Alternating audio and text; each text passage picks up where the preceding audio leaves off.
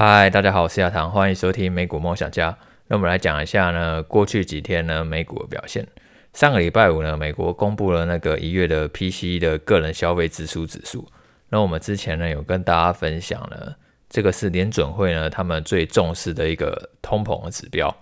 那结果呢，这个数据呢是比市场预期还要更高的。不管说是月增率或者说是年增率呢，都比市场预期的水准呢还要更高。这一次呢，月增率呢是百分之零点六，然后年增率呢是百分之五点四。然后呢，所以呢，这也使市场呢担忧说，哎，联准会呢它会把那个利率呢升到一个更高的水准。如果用 FedWatch 的那一个统计来看的话呢，原本今年初呢是预计说利率呢会在百分之四点五的时候呢左右呢会见到顶峰，然后但是呢现在预计呢利率呢必须要到百分之五点五呢才会见顶，所以呢也造成美股呢出现一个比较明显的回落。不过呢我觉得这毕竟是一个单月数据的波动啊，因为其实呢在先前呢美国劳工部呢它有去调整那个不同品项的一个权重的变化。所以说呢，会造成说呢，数据它会出现一个比较巨幅的调整。未来呢，我觉得呢，通膨高几率呢还是会继续降温。假设说美股它真的涨多回落的话，反而会是一个比较值得观察的机会。而且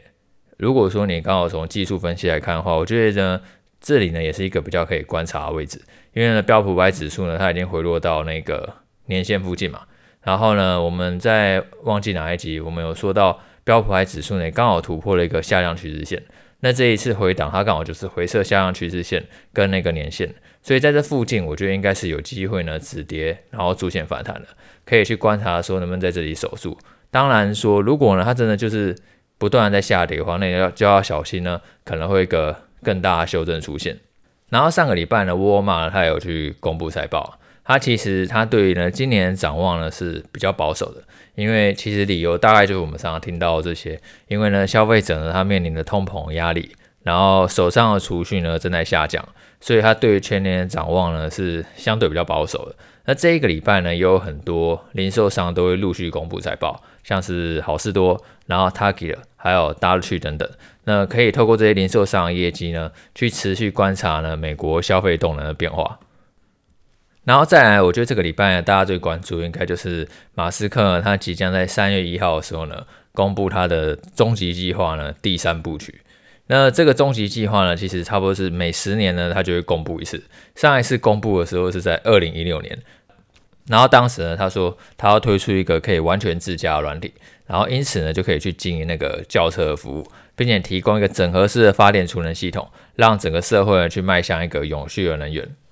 那这一次呢，第三部曲呢会即将在三月一号公布，也就是明天。那大家投资人站都会很期待说，哎，那这样马斯克他对未来呢又有哪些计划？那一般是预计说，也许马斯克会在这一次的终极计划中呢提到说他这个更平价车款的一个发展，因为现在特斯拉它的主力就是 Model Y 跟 Model 3嘛，那这个车价平均差不多是在三万美元到三万五千美元左右。可如果说特斯拉它希望它的销量更高的话，因为特斯拉它的目标是二零三零年它的电动车销量要达到两千万辆，那单靠 Model Y 跟 Model 3呢，其实我觉得呢是比较难达成的。它如果说还可以推出一个相对更便宜的车款的话，那会更有机会达到。那现在大家都会期待说，会不会在三月一号的时候呢，会针对这个更便宜的车款呢，有更多的细节。这个更便宜的车款呢，定价可能就会落在那一个。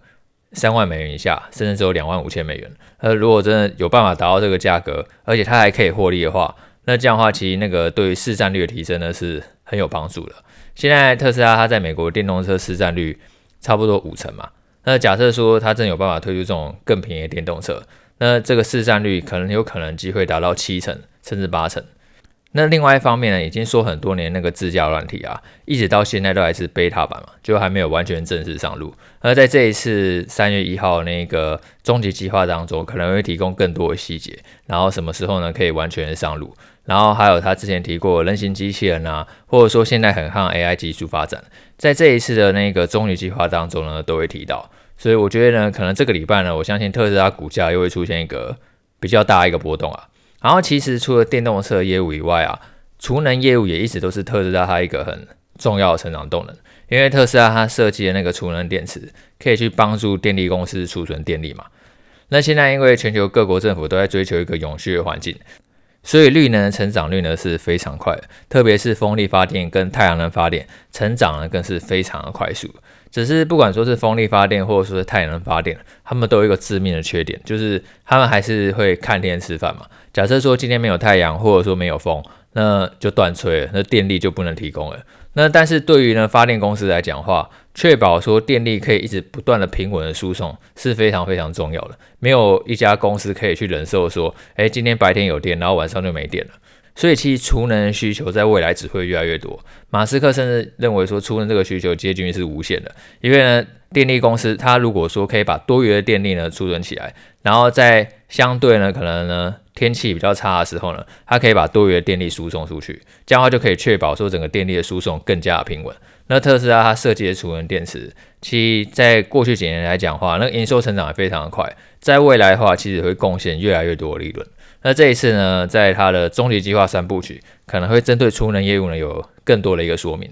那最近 AI 话题也非常红嘛，像上个礼拜辉达公布财报以后，股价就大涨了百分之十四。那其实呢，辉达他就有说，就是他觉得现在 AI 正处于一个转折点嘛，很多企业都纷纷的向辉达采购晶片。但是以 AI 技术来讲的话，其实特斯拉它已经布局非常的久了。然后他要怎么去把这个 AI 技术呢，结合它未来打算推出的人形机器人跟那个自驾软体？那其实这个在三月一号那个终极计划三部曲呢，我觉得都有机会获得一个更详细的说明。那就看一下这礼拜呢，马斯克他会发出什么样的内容，有没有什么很酷的东西，然后来博得市场的关注。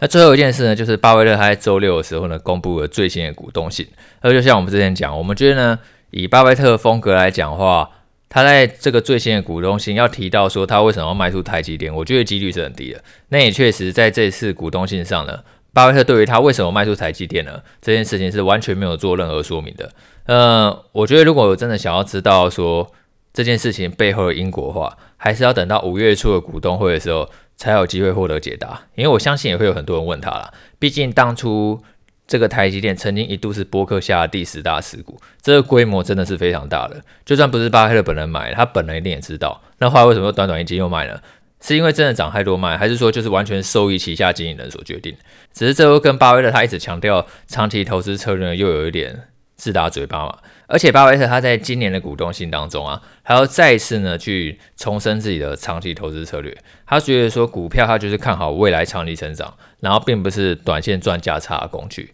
他认为投资呢分成两种方式，第一种呢是你把公司就直接百分百收购，给他私有化下市买下来。那这种公司呢，他觉得最重要就是经营层，你要选出一个值得信赖的经营层。那这个经营层他有时候可能会因决策错误，那巴菲特觉得这个是 OK，他可以容忍。但是他无法去容忍个人的不当行为。如果说因为个人的品性有问题的话，巴菲特他是完全无法忍受的。然后第二种投资方式呢，就是我们所熟知的买股票，从公开市场来买股票。然后他同时要找出一个具竞争力的公司，然后优秀的经营层，并且长期持有。然后他再次以那个可口可乐跟美国运通来当例子。他说他在一九九四年的时候呢，他用十三亿美元去投资可口可乐，然后当时的股息是七千五百万美元。那现在股息已经超过了七亿美元，而且股息还在不断的上升，等于说在过去差不多快要三十年的时间呢，股息成长了十倍，而且他觉得未来高几率还会继续成长，并且可口可乐股价也不断在上涨，然后现在可口可乐它本身持有价值已经超过了两百五十亿美元，等于可口可乐来讲话呢，对于巴菲特来说是一个非常非常成功的投资，当初只有投资十三亿美元，但是现在已经成长到两百五十亿美元了。所以巴菲特觉得说，其实投资过程是一定会犯错的，没有人说可以完完全全看准。然后，可是呢，你只要呢，就是随着时间推移，然后杂草会枯萎嘛，就烂公司它的规模自己自然就会缩小，可是好公司就会越来越好。只要几个赢家，他就可以创造奇迹，并且呢，波克夏他一直都持有大量的现金。我们在上一集有跟大家提到说，希望可以看到巴菲特对于说为什么他持有大量现金有一个比较详细的说明。那可能说他是想要收购啊，还是说对未来比较保守等等。那这一次巴菲特他是没有特别说明了，他对于最近的一些通膨啊，还是美国经济的看法，其实琢磨是比较少。他主要还是琢磨他整个长期策略一个大方向。伯克夏为什么要持有大量现金？就是因为巴菲特认为说，其实你要预测未来其实是很困难的。所以他就始终去持有大量的现金，然后去预防说任何可能的金融危机出现嘛。就假设有事情出现的话，他随时都有现金可以调配，然后甚至呢还有手上还有更多的钱呢，就可以收购那种就是落水狗的公司，然后可能只是短期呢很不幸，然后因此股价遭到打压。这就是巴菲特一贯以来的策略嘛，就即便说股市行情再怎么好，或者说再怎么差，他永远都有 hold 一定的部位的现金呢在手上。然后只要你耐心持有一家成长性良好的公司的话，那长期复利的力量呢就会相当的可观。那我觉得巴菲特他这一路走来始终如一，就是他始终都是坚信那个长期投资的力量。但是这个长期投资还是建立在说这家公司呢是具有竞争力的，而且经营层也是很优秀的。那他就会去看好这家公司未来的成绩增长，然后持有股票时间也会更长。那他其实也去再次强调说他对美国经济呢增长的信心。虽然说去年以来，其实美国一直受到通膨的干扰嘛，不过还是觉得说未来波克向来会受惠美国经济呢持续的成长。呃，五月初的时候呢，巴菲特就会召开股东会了。呃，蒙哥已经快要一百岁了，然后巴菲特已经九十二岁了，所以这个股东会就是看一场少一场了。然后股东会每一次举行都差不多至少五个小时以上。